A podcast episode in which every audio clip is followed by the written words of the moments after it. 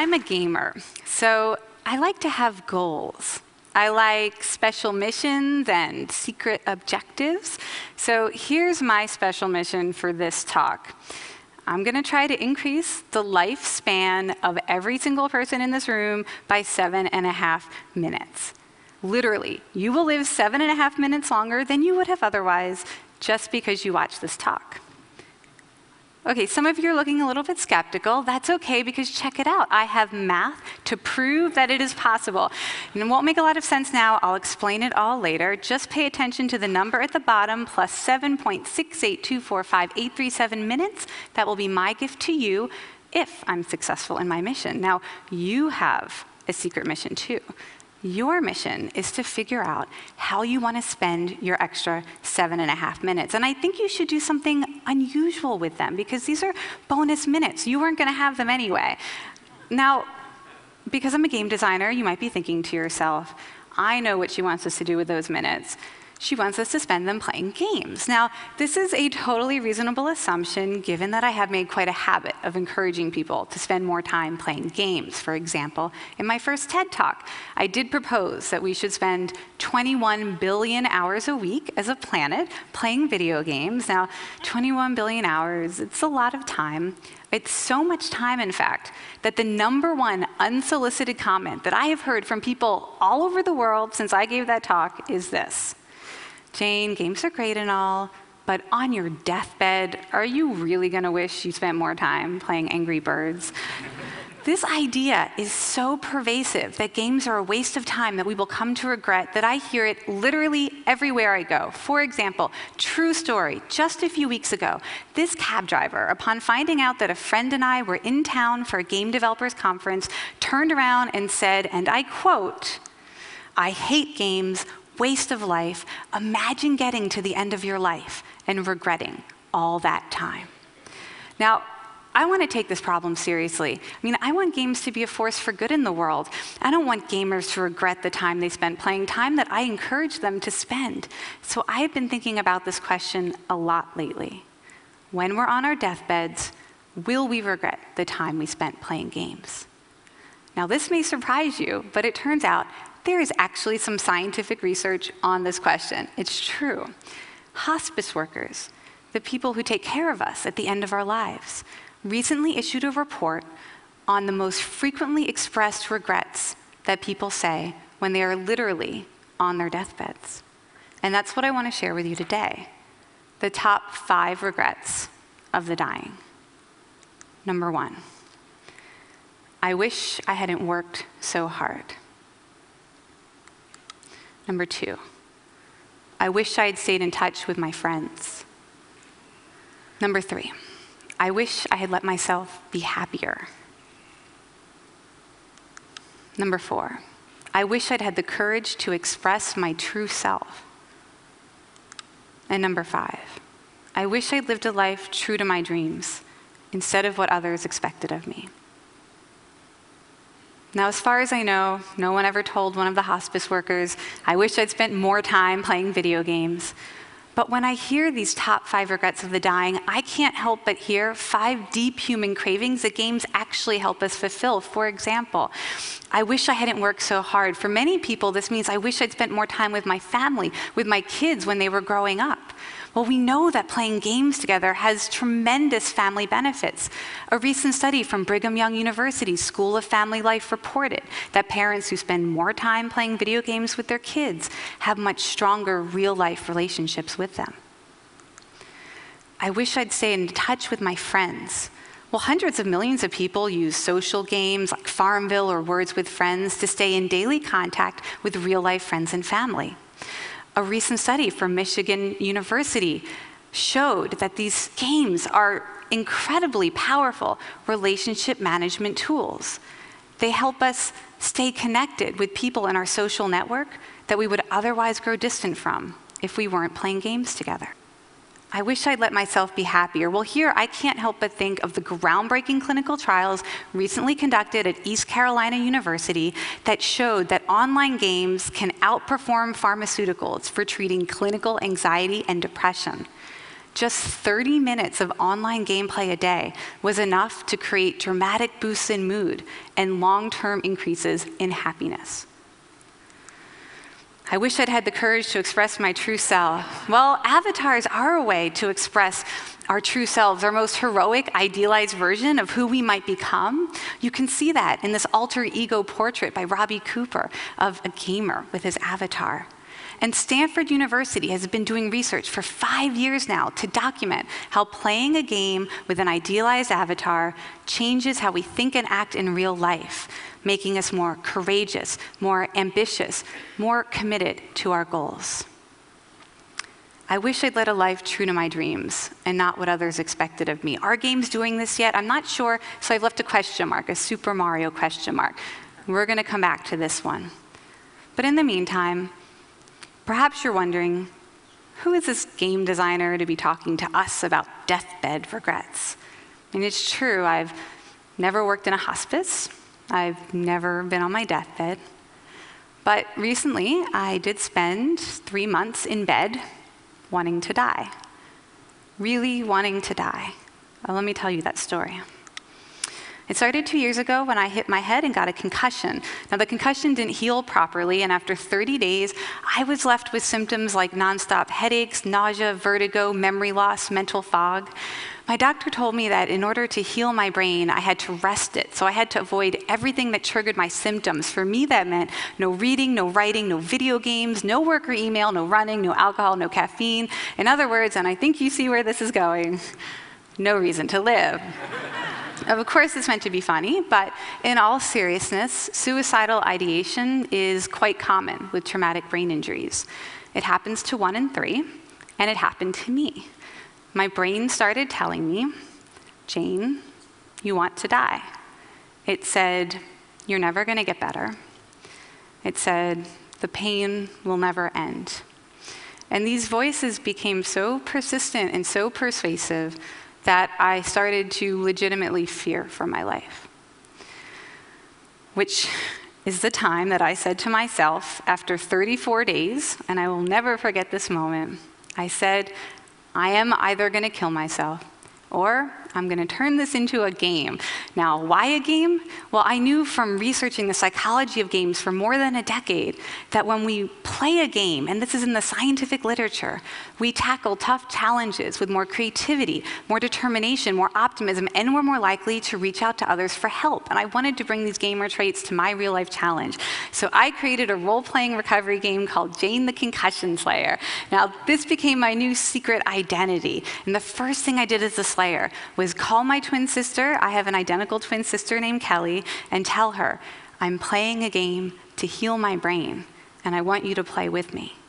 This was an easier way to ask for help.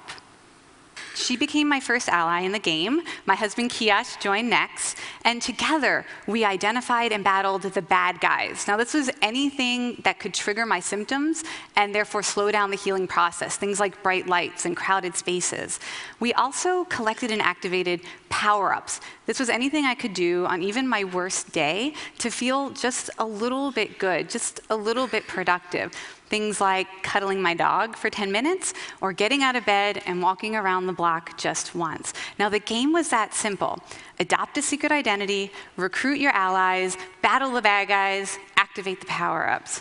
But even with a game so simple, within just a couple days of starting to play, that fog of depression and anxiety went away. It just vanished. It, it, felt like a miracle. Now, it wasn't a miracle cure for the headaches or the cognitive symptoms. That lasted for more than a year, and it was the hardest year of my life by far.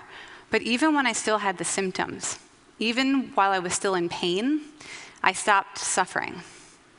Now, what happened next with the game surprised me. I put up some blog posts and videos online explaining how to play, but not everybody has a concussion, obviously. Not everyone wants to be the Slayer. So I renamed the game Super Better. And soon I started hearing from people all over the world who were adopting their own secret identity, recruiting their own allies, and they were getting super better, facing challenges like cancer and chronic pain, depression and Crohn's disease. Even people were playing it for terminal diagnoses like ALS And I could tell from their messages and their videos that the game was helping them in the same ways that it helped me. They talked about feeling stronger and braver. They talked about feeling better understood by their friends and family. And they even talked about feeling happier, even though they were in pain, even though they were tackling the toughest challenge of their lives. Now, at the time, I'm thinking to myself, what is going on here? I mean, how could a game so trivial intervene so powerfully in such serious and, in some cases, life and death circumstances? I mean, if it hadn't worked for me, there's no way I would have believed it was possible. Well, it turns out there's some science here, too. Some people get stronger and happier after a traumatic event.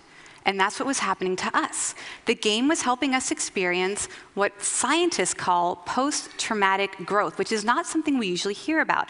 We usually hear about post traumatic stress disorder, but scientists now know that a traumatic event doesn't doom us to suffer indefinitely. Instead, we can use it as a springboard to unleash our best qualities and lead happier lives. Here are the top five things that people with post traumatic growth say.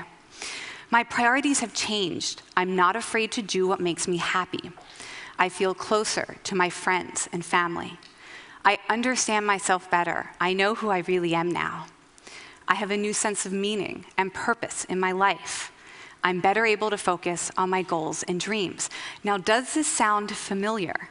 It should, because the top five traits of post traumatic growth are essentially the direct opposite of the top five regrets of the dying. Now, this is interesting, right? It seems that somehow a traumatic event can unlock our ability to lead a life with fewer regrets. But how does it work? How do you get from trauma to growth? Or better yet, is there a way to get all the benefits of post traumatic growth without the trauma, without having to hit your head in the first place? That would be good, right? I, uh, I wanted to understand the phenomenon better, so I devoured the scientific literature, and here's what I learned there are four kinds of strength or resilience that contribute to post traumatic growth. And there are scientifically validated activities that you can do every day to build up these four kinds of resilience, and you don't need a trauma to do it. Now, I could tell you what these four types of strength are, but I'd rather you experience them firsthand. I'd rather we all start building them up together right now. So here's what we're gonna do we're gonna play a quick game together. This is where you earn those seven and a half minutes of bonus life that I promised you earlier. All you have to do is successfully complete the first four Super Better quests. And I feel like you can do it. I have, I have confidence in you. So, everybody ready? This is your first quest. Here we go. Pick one. Stand up and take three steps, or make your hands into fists, raise them over your head as high as you can for five seconds. Go. All right, I like the people doing both. You are overachievers. Very good. Well done, everyone. Now, that is worth plus one physical resilience, which means that your body can withstand more stress and heal itself faster. Now, we know from the research that the number one thing you can do to boost your physical resilience is to not sit still. That's all it takes. Every single second that you are not sitting still, you are actively improving the health of your heart, your lungs, and brains. Everybody ready for your next quest? I want you to snap your fingers exactly 50 times or count backwards from 100 by 7, like this 193. Go. Don't give up. Don't let the people counting down from 100 interfere with your counting to 50.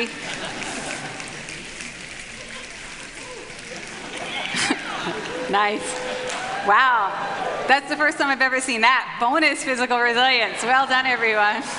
Now, that's worth plus one mental resilience, which means you have more mental focus, more discipline, determination, and willpower. We know from the scientific research that willpower actually works like a muscle. It gets stronger the more you exercise it. So, tackling a tiny challenge without giving up, even one as absurd as snapping your fingers exactly 50 times or counting backwards from 100 by 7, is actually a scientifically validated way to boost your willpower. So, good job. Quest number three pick one. Now, because of the room we're in, fate's really determined determine this for you, but here are the two options. If you're inside, find a window and look out of it. If you're outside, find a window and look in. Or do a quick YouTube or Google image search for baby your favorite animal. Now, you could do this on your phones, or you can just shout out some baby animals. I'm going to find some and put them on the screen for us. So, what do we want to see? Sloth, giraffe, elephant, snake. Okay, let's see what we got. Baby dolphin. and baby llamas. Everybody look. Got that? Okay, one more. Baby elephant. Feel, we're clapping for that. That's amazing. All right, now what we're just feeling there is plus one emotional resilience, which means you have the ability to provoke powerful positive emotions like curiosity or love, which we feel when we look at baby animals, when you need them most. And here's a secret from the scientific literature for you. If you can manage to experience three positive emotions for every one negative emotion over the course of an hour, a day, a week, you dramatically improve your health and your ability to successfully tackle any problem you're facing. Now, this is called the three to one positive emotion ratio. It's my favorite super better trick, so keep it up.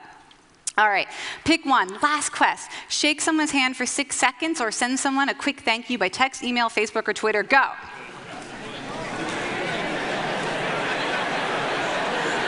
Looking good. Looking good. Nice, nice. Keep it up. I love it. All right. Everybody, that is plus one social resilience, which means you actually get more strength from your friends, your neighbors, your family, your community. Now, a great way to boost social resilience is gratitude. Touch is even better. Here's one more secret for you. Shaking someone's hand for six seconds dramatically raises the level of oxytocin in your bloodstream. Now, that's the trust hormone. That means that all of you who just shook hands are biochemically primed to like and want to help each other. This will linger during the break, so take advantage of the networking opportunities.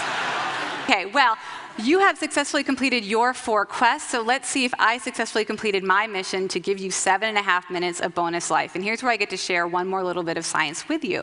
It turns out that people who regularly boost these four types of resilience physical, mental, emotional, and social, live 10 years longer than everyone else. So this is true. If you are regularly achieving the three to one positive emotion ratio, if you are never sitting still for more than an hour at a time, if you are reaching out to one person you care about every single day, if you are tackling tiny goals to boost your willpower, you will live 10 years longer than everyone else. And here's where that math I showed you earlier comes in. So the average life expectancy in the US and the UK is 78.1 years years. But we know from more than a thousand peer reviewed scientific studies that you can add 10 years of life to that by boosting your four types of resilience. So every single year that you are boosting your four types of resilience, you're actually earning 0.128 more years of life, or 46 more days of life, or 67,298 more minutes of life, which means every single day you are earning 184 minutes of life, or every single hour that you are boosting your four types of resilience, like we just did together, you are earning 7.68245,837 more minutes of life. Congratulations Congratulations, those seven and a half minutes are all yours. You totally earned them. awesome. Wait, wait, wait. you still have your special mission, your secret mission. How are you going to spend these seven and a half minutes of bonus life? Well, here's my suggestion. These seven and a half bonus minutes are kind of like genie's wishes. You can use your first wish to wish for a million more wishes. Pretty clever, right? So if you spend these seven and a half minutes today doing something that makes you happy, or that gets you physically active, or puts you in touch with someone you care about, or even just tackling a tiny challenge, you are going to boost your resilience, so you're going to earn more minutes. And the good news is, you can keep going like that every hour of the day, every day of your life, all the way to your deathbed, which will now be 10 years later than it would have otherwise. and when you get there, more than likely, you will not have any of those top five regrets because you will have built up the strength and resilience to lead a life truer to your dreams. And with 10 extra years, you might even have enough time to play a few more games. Thank you.